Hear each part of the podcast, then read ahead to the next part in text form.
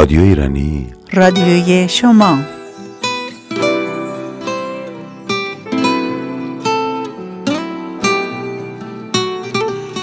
با تو از دریاچه نور از دل جنگل گذشتم. گفتی هر عشقی میمیره اما از تو بر نگشتم می‌خواستم تا دنیا دنیاست. ما به هم بنازیم. توی مرز ماه و دریا قصری از صدف بسازیم. توفان گرفت و چه ساده شکستی اما چشاتو رو بغزم نبستی عمرم گذشت و هنوز که هنوزه. سلطان قلبم تو هستی تو هستی. سلطان قلبم تو هستی تو هستی.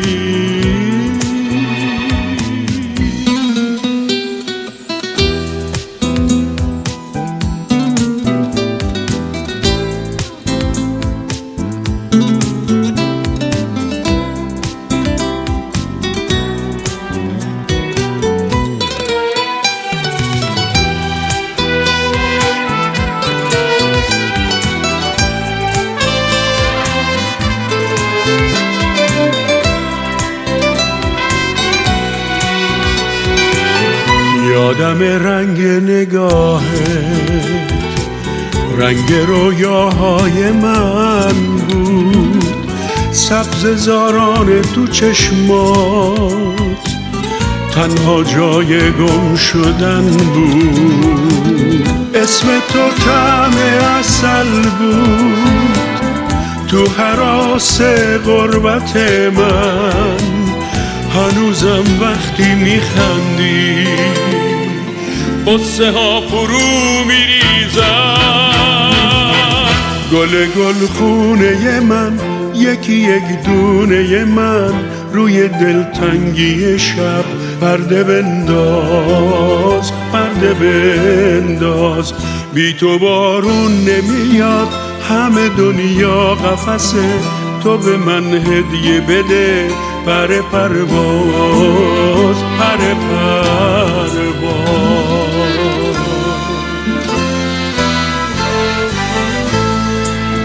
من تو خوابای گذشتم که پر از شوق جنون بود تو رو توی باغی دیدم که پر از بغز خزون بود. مثل دریا هنوزم غرق توفان نگاتم. خیلی وقت عاشقم من عاشق سادگیاتم. خیلی وقت عاشقم من عاشق سادگیاتم.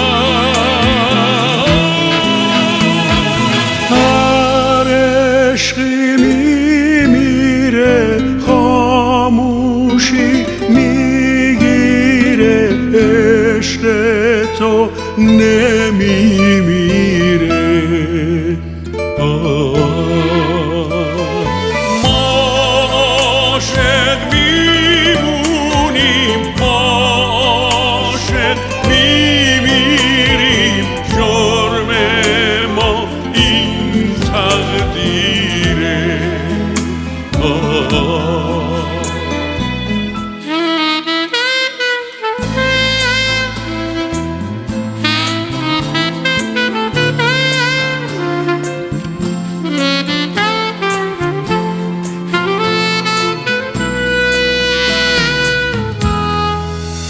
مثل یه سایه کنارت میام آروم پا می‌ذارم. زندگیمو رویاهامو توی چشمات جا می‌ذارم. گاهی خوشبختی یه رازه یه بهونه واسه بودن. ای خدا آه ای خدا کاش گوش بدی به دردای من.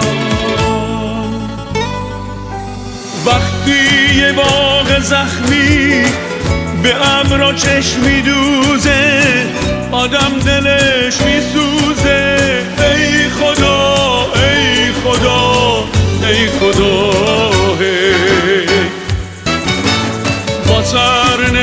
نوشت و تقدیر هرگز نمیشه جنگی دنیا هنوز دو روزه. ای خدا ای خدا.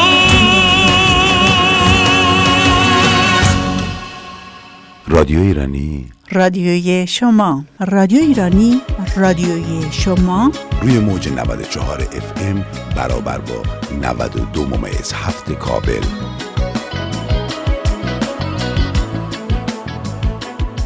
سال پرخروش و آشفته دیگری به پایان رسید. آرزو می‌کنیم که سال 2022 برای شما تندرستی، آسودگی و کامیابی همراه داشته باشد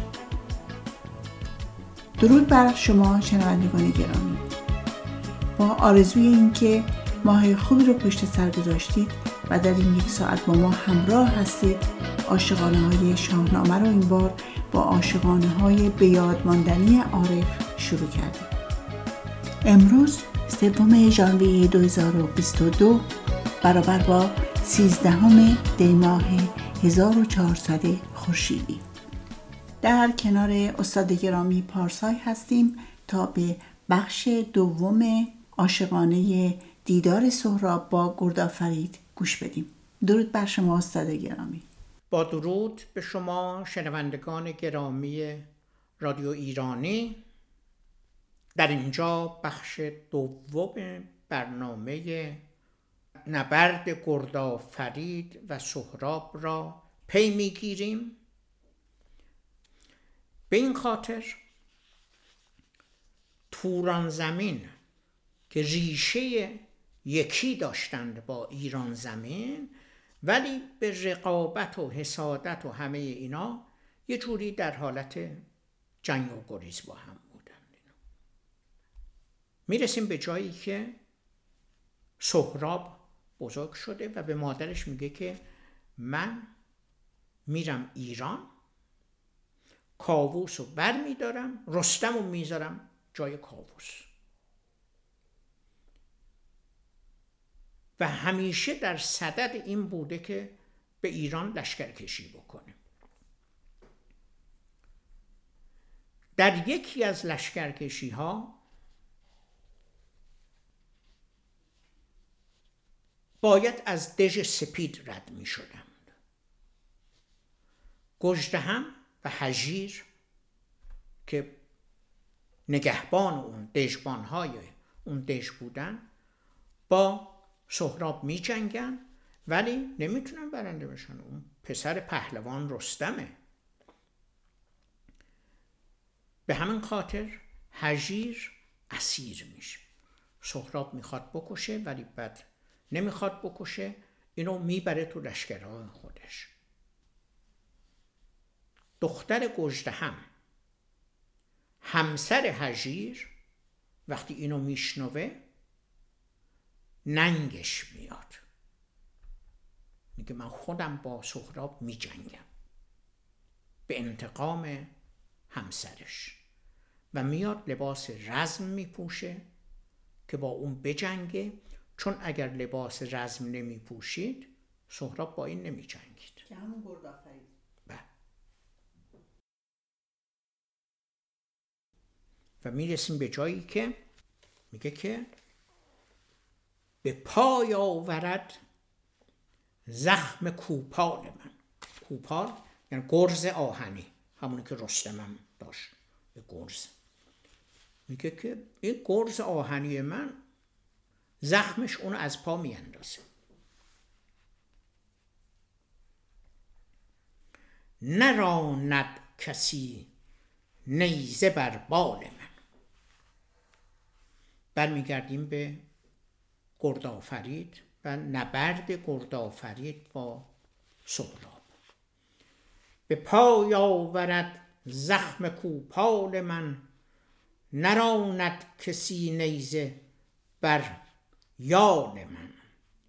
ایران را بپیچید گرد آفرید سمند سرفراز بر دش کشید. اسب سرفرازش رو کشید بیرون. از دش همی رفت و سهراب با او به هم بیامد به درگاه دژ گشته هم می‌بینه که این سهرابه. نمی‌تونه بر اون غلبه بکنه. نقشه ای به فکرش می‌رسه. تدبیری میاندیشد و با این تدبیر خودشو نجات میده. میگه صداش در نیاریم پنهانی با هم بسازیم که لشکر تو نفهمند که تو با یه زن به نبرد برخواستی و نتوانستی پیروز بشی. این مستطره گفته نشده. همی رفت و سهراب با او به هم بیامد به درگاه دژ گجده هم در باره بگشاد گرد فرید تن خسته و بسته بر دژ کشید. گرد فرید در باز می‌کنه و میپره تو دژ میفته تو دژ. در دژ ببستند و غمگین شدند. پر از غم دل و دیده خونین شدند.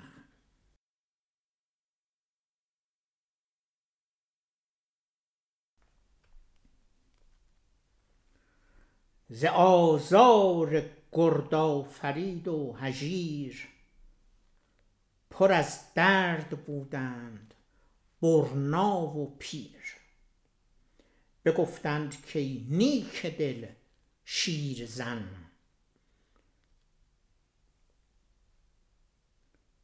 پر از غم بود از تو دل انجمن. که هم رزم جستی هم افسون و رنگ. هم جنگیدی هم حیله به کار بردی. که هم رزم جستی هم افسون و رنگ نیامد ز کار تو در تود ننگ. مردم ناراحت نشدند از این کارت بخندید بسیار گردآفرید به باره برآمد سپه بنگرید. وارد قلعه شد دژ شد و به سپاهش نگاه کرد. چو سهراب را دید بر پشت زین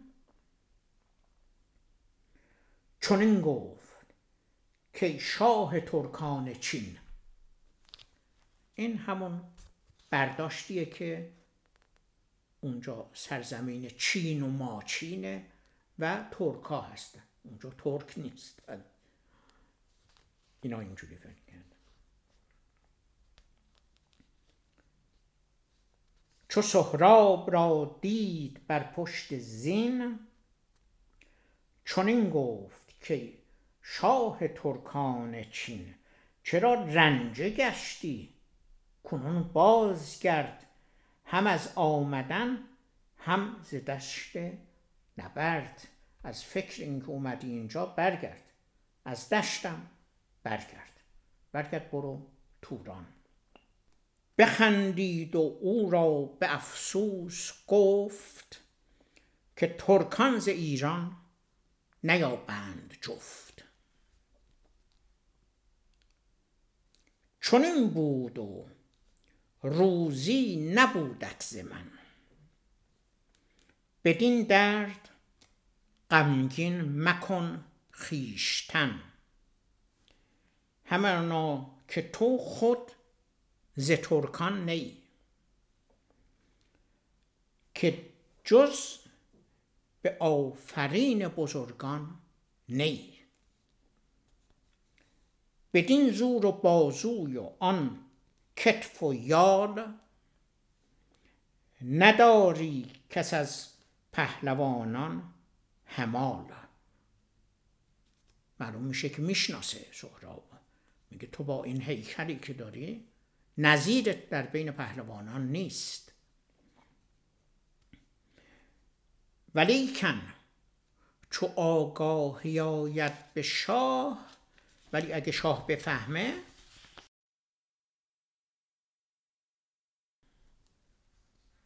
که آورد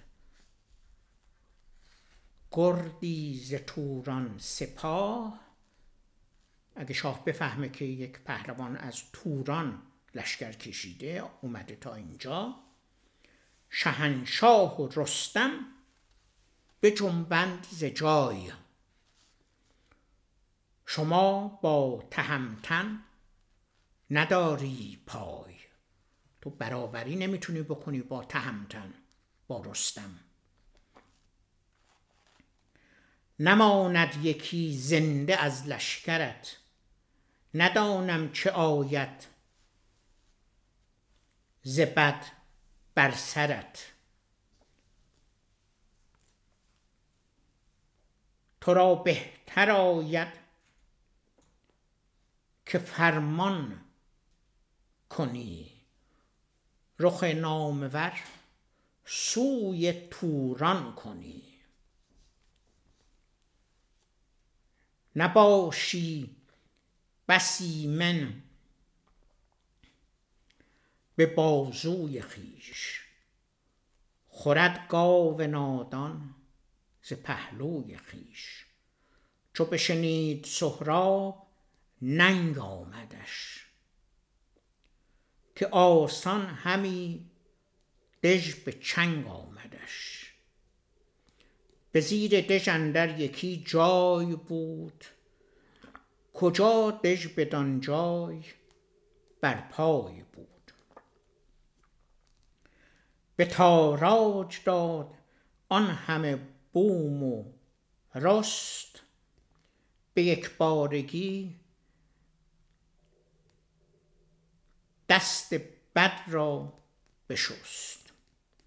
چون این گفت کام روز بیگاه گشت ز پیکارمان دست کوتاه گشت. برارم به شبگیر از این باره گرد ببینند آسیب روز نبرد.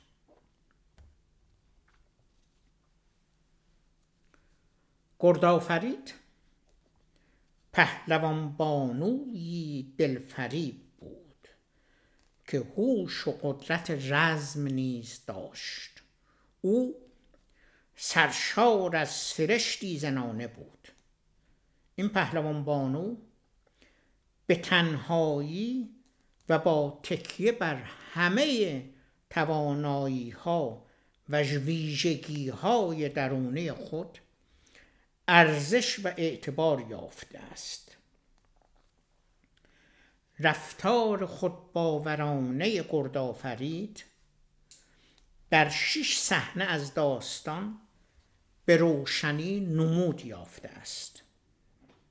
پس از شنیدن خبر اسارت هژیر پوشاندن روی و موی خود پیش از ورود به میدان نبرد نوع گفتگو و واکنش او به هنگام ورود به نبرد به کار بردن آخرین کوشش در میدان کارزار.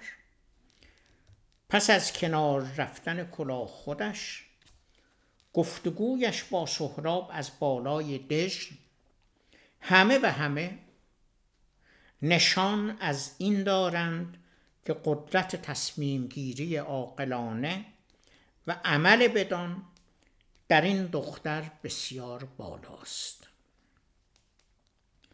این ویژگی در دو مورد آشکار می شود مورد بالا و دوم واکنش فوری او پس از کنار زدن کلاه خودش. پوشاندن روی و موی پیش از ورود به آوردگاه به این دلیل است که گرد آفرید می‌خواهد موجودیت خود را به عنوان یک انسان و جدا از جنسیت و زنانگیش نشان دهد. از سوی دیگر نگرش به روال شناخته شده ای که هماوردش از جنگ کردن با یک زن امتناع نکند. جدایی بین زن و مرد به یک باور دینی کهن برمیگردد که زنان را از رو در رویی با مردان به ویژه در میدان نبرد دور نگه می‌دارند. زنان فریبنده هستند. و این فریبندگی است که سبب برانگیختگی و تقیان نرینگی در مردان می شود اندیشه ای که در شرق مسلمان هنوز بسیار رواج دارد. همچنان که سهراب نیز در نهایت تحت تأثیر همین نقطه ضعف مردانه از راه به در می شود بیگانگی مقوله استفاده از زنان جنگاور و حضورشان در نبردها در تعجب سهراب از این است که چرا سپاه ایران چون این دختر دلاور دلربایی را در هنگامه آشوب و قوقای سواران جنگی تأکید بر مردان جنگاور به میدان فرستاده است؟ چون این دختر آید به آوردگاه شگفت آمدش گفت از ایران سپاه. سواران جنگی به روز نبرد همانا به ابر آورند اندر گرد. ننگ نبرد با زنان جدای از موی و روی پوشاندن گردآفرید در سخنان او به سهراب نیز کاملا مشخص است. او سهراب را با این واقعیت اجتماعی روبرو می کند که خرج کردن این همه کوشش آن هم در مقابل یک زن مایه شرمساری اوست و برایش آبرویی نخواهد گذاشت.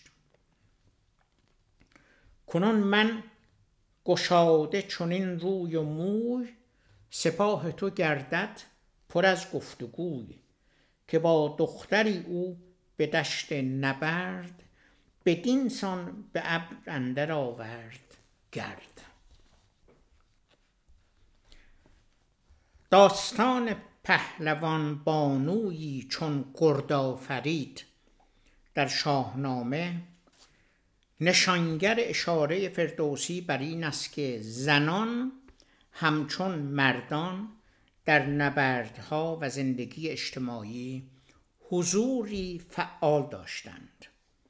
گشت هم ضمن افتخار به شیرزنی گردآفرید به او خاطر نشان می کند که قدم نهادنش به میدان نبرد به عنوان یک دختر نه تنها ننگی را متوجه خاندان نکرده بلکه ستودنی است.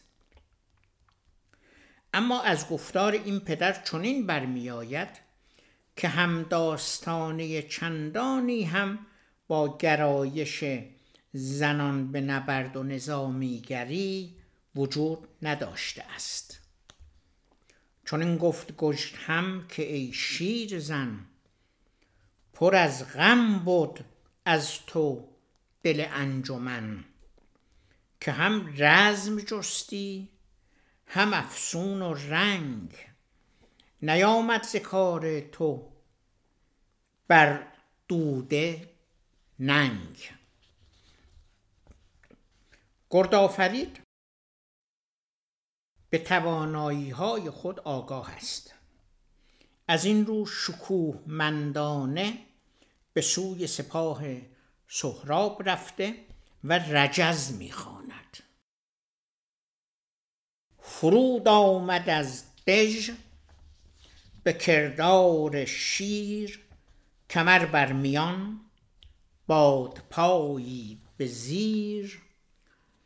به پیش سپاه اندر آمد چو گرد چو رعد خروشان یکی ویله کرد که گردان کدامند و جنگاوران دلیران و رزم آزموده سران. کجای این شما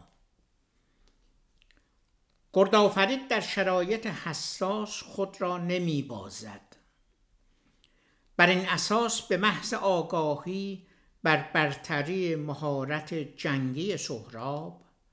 دست از نبرد نکشیده و همه تلاش خود را می کند تا حریف را با نیزه مورد هدف قرار دهد. چو سهراب را دید فرید که بر سان آتش همی بردمید کمان را به زه بر به بازو فکند سمندش برآمد بود ابر بلند. سر نیزه را سوی سهراب کرد انان و سنان را پر از تاب کرد.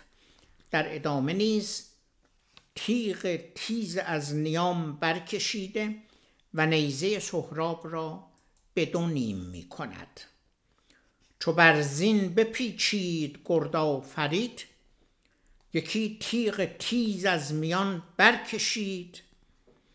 بزد نیزه او به نیم کرد نشست از بر اسب و برخاست گرد.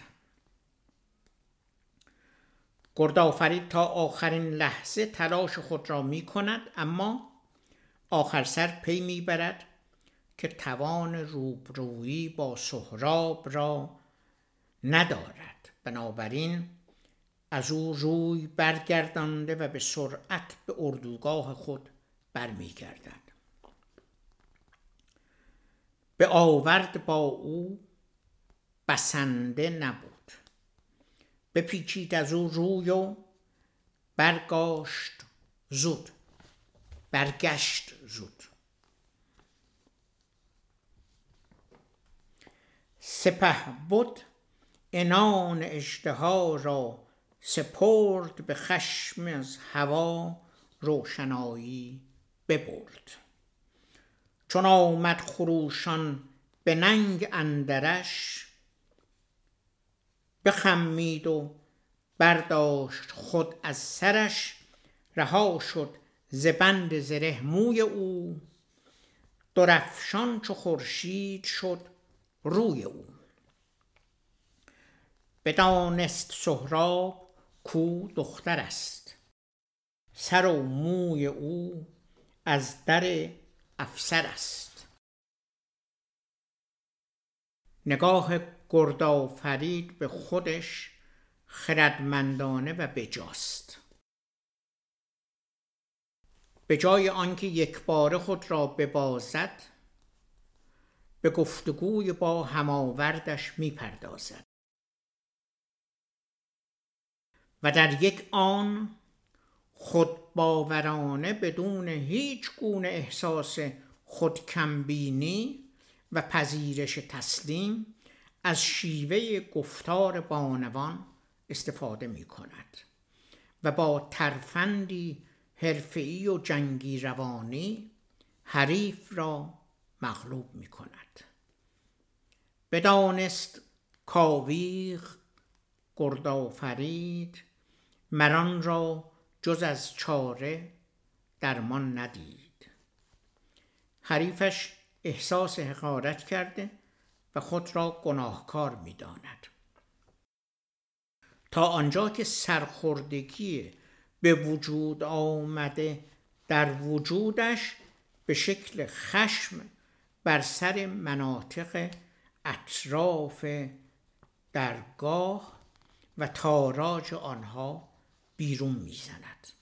از دیگر نشانه های ارزشمندی و غرور درونی گردآفرید در نوع صحبت او با سهراب از بالای دژ نهفته است.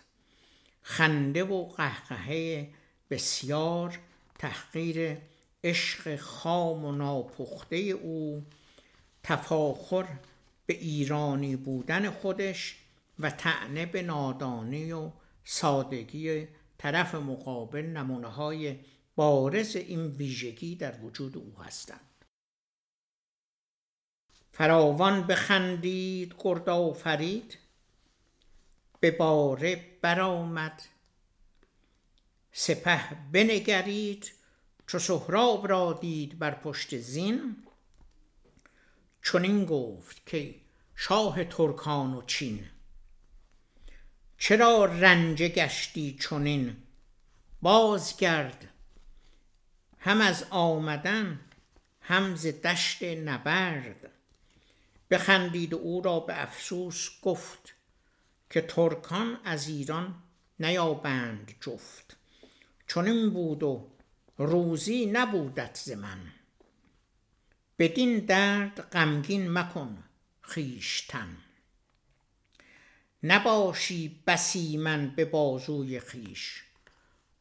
خورد گاو نادان ز پهلوی خویش. گردآفرید به مانند همه بانوان شاهنامه زیباست. اما آنچه او را از دیگران جدا می کند گزینش های پهلوانی و جنگاوری اوست. در وجود گردآفرید فریادی هست که تلاش او را برای جنگیدن با باورهای نادرستی چون ضعیف بودن زن نشان می‌دهد. هرچند روند روایت در نهایت و به ناچار او را به همان اندیشه استوره فریبندگی زنانه سوق می‌دهد. گردآفرید در جنگ سابقه دارد. و برای نخستین بار نیست که پا به میدان می‌گذارد. از سوی همواره در نبرد سربلند و به پیروزمندی شهره است. زنی بود بر سان گردی سوار همیشه به جنگ اندرون نامدار. به سهراب بر تیرباران گرفت چپ و راست جنگ سواران گرفت. کمان را به زه بر به بازو فکند سمندش برآمد به ابر بلند.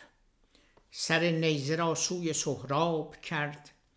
انان و سنان را پر از تاب کرد.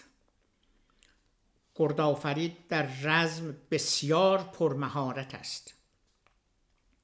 و اگر در مقابل سهراب تاب نمی آورد بدان دلیل است که سهراب پور گو پیلتن رستم است. گذشته از این گردآفرید با اصول جنگی نیز آشناست و خوب می‌داند که چگونه آن را با سیاست زنانه پیوند دهد. آنجا که پس از آشکار شدن هویتش با تکیه بر هوش و قدرت بیانی عالی اوضاع را به سود خیش دگرگون می کند نهانی بسازیم بهتر بود. خرد داشتن کار مهتر بود. ز بهر من از هر سو آهو مخواه. میان دو صف برکشیده سپاه.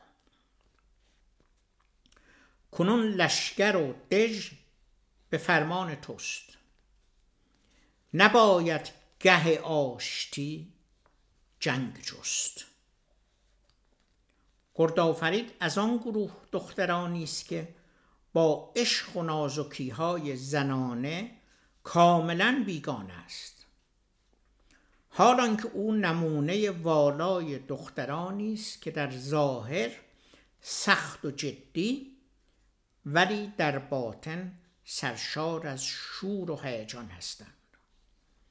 گردآفرید را می‌توان دختری دانست با توانایی در عشق و لوندی که در این زمینه اگر خود بخواهد می‌تواند از بسیاری زنان برتر باشد.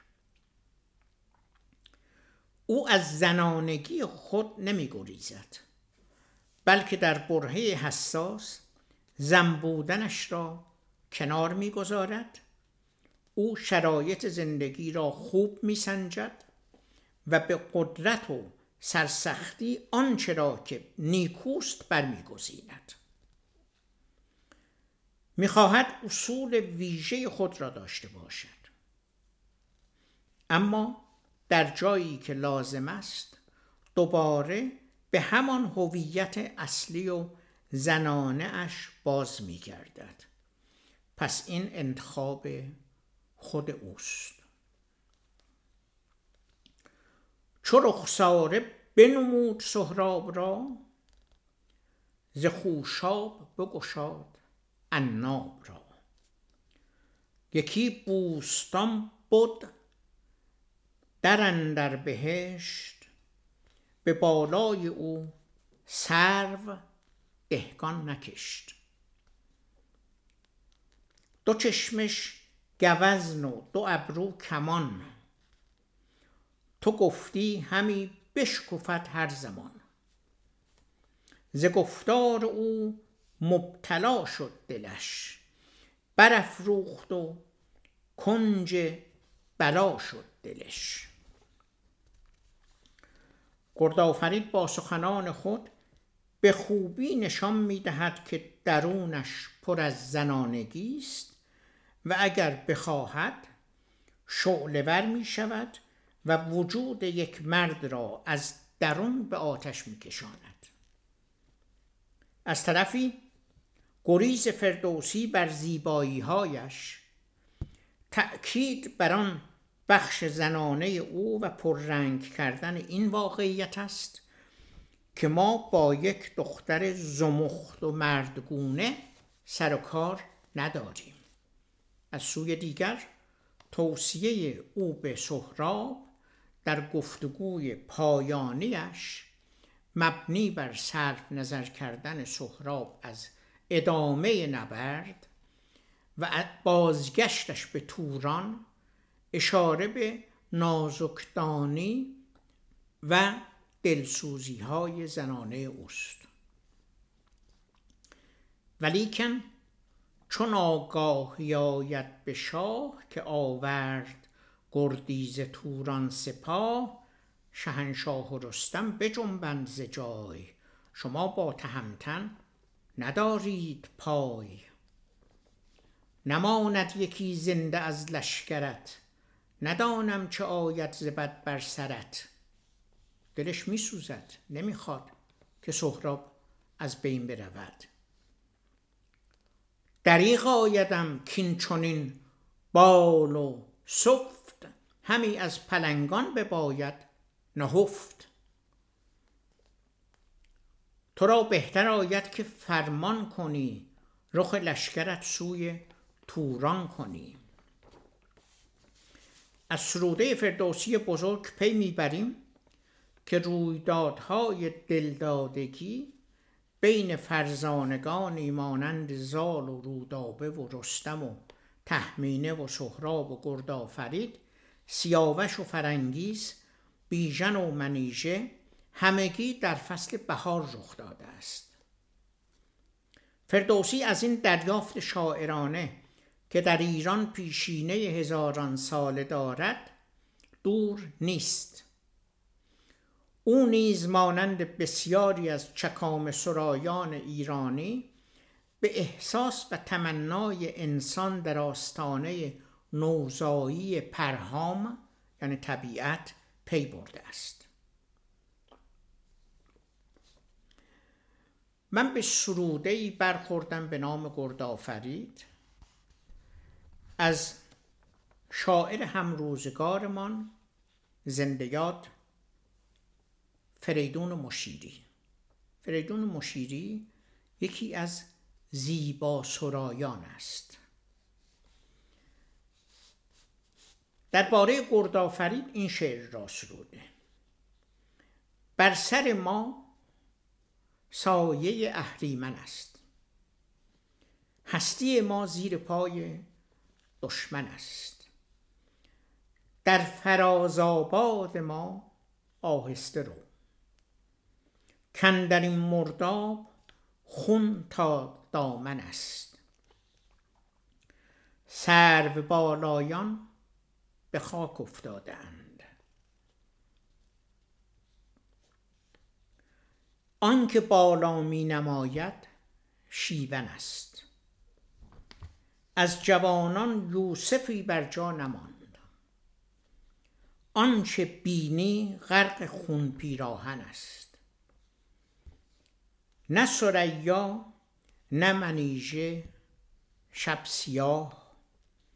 سر به سر این ملک چاه بیژن است.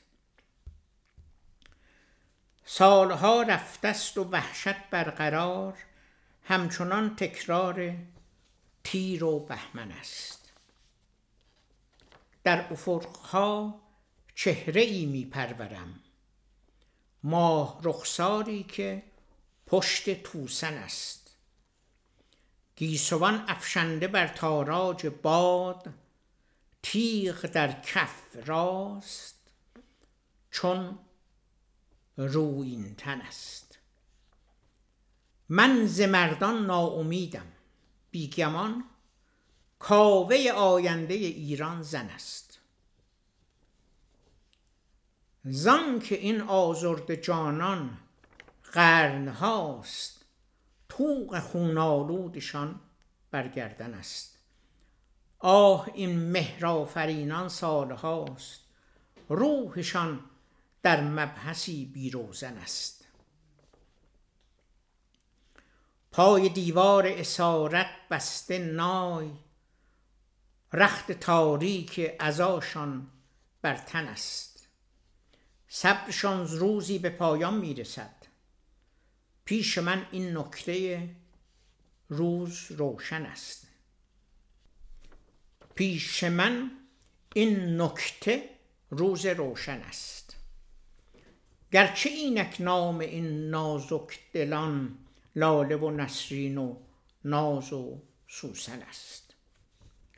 ناخن رنگین او مشتی درشت اطلس زرتارش آنگه جوشن است.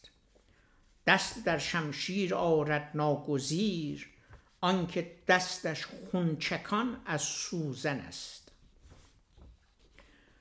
بگسلد زنجیرها تا بنگری تیغ این شورافکنان شیرافکن است. بر افقها چشم دارم هر سحر تا که زاید صبح شب آبستن است. من ز مردان ناامیدم بیگمان کاوه آینده ایران زن است. باش تا گردآفریدی بر جهد. تا ببینی زن نه آتش آهن است. برای این نوشتار به نگارش ارزشمند بانو سمیه ارشادی معرفی زنان شاهنامه نیز نگریسته و از آن سود جستم با سپاس از ایشان و با سپاس از پژوهشگر ارزشمند و دکتر جلال خالقی مطلق.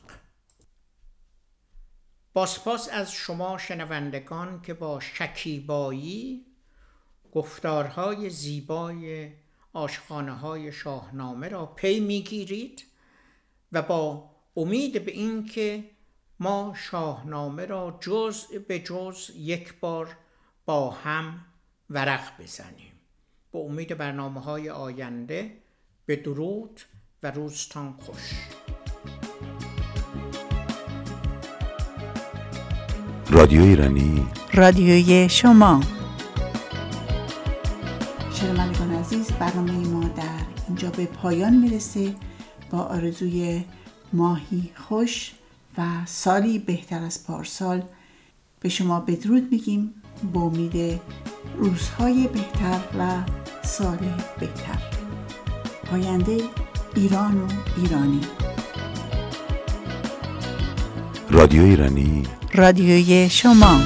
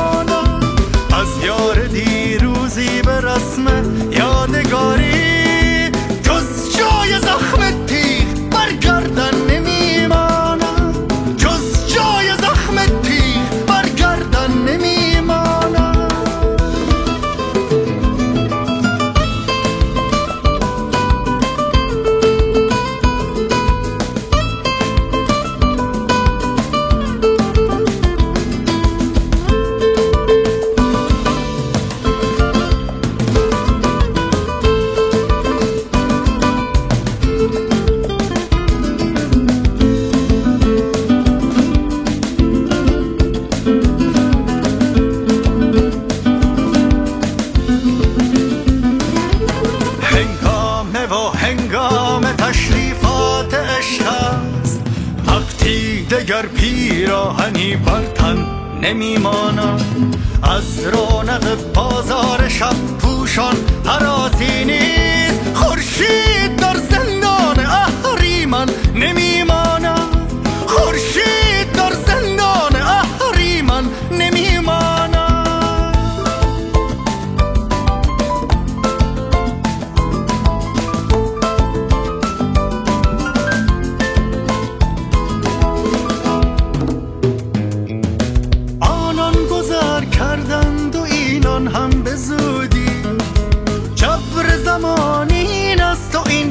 من نمیمان.